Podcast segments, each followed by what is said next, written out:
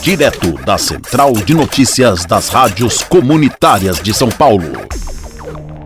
A Câmara de São Paulo votou na última quinta-feira um projeto para dar ônibus gratuito a quem for a audiências públicas. O direito ao transporte, de acordo com o projeto, visa favorecer quem for às audiências do plano diretor da capital paulista. A medida foi proposta pela vereadora Silvia Ferraro, da bancada feminista do PSOL.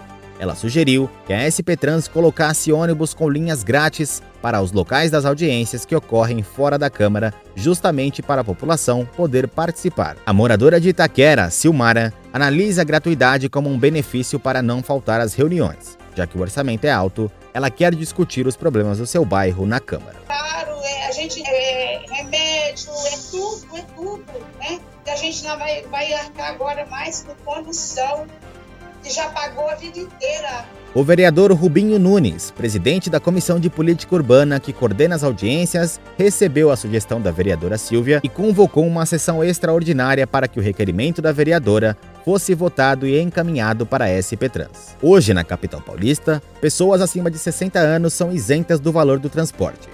Estudantes também têm a carteirinha do passe livre e pessoas com deficiência física, auditiva e visual ou com autismo podem acessar o transporte de ônibus gratuitamente.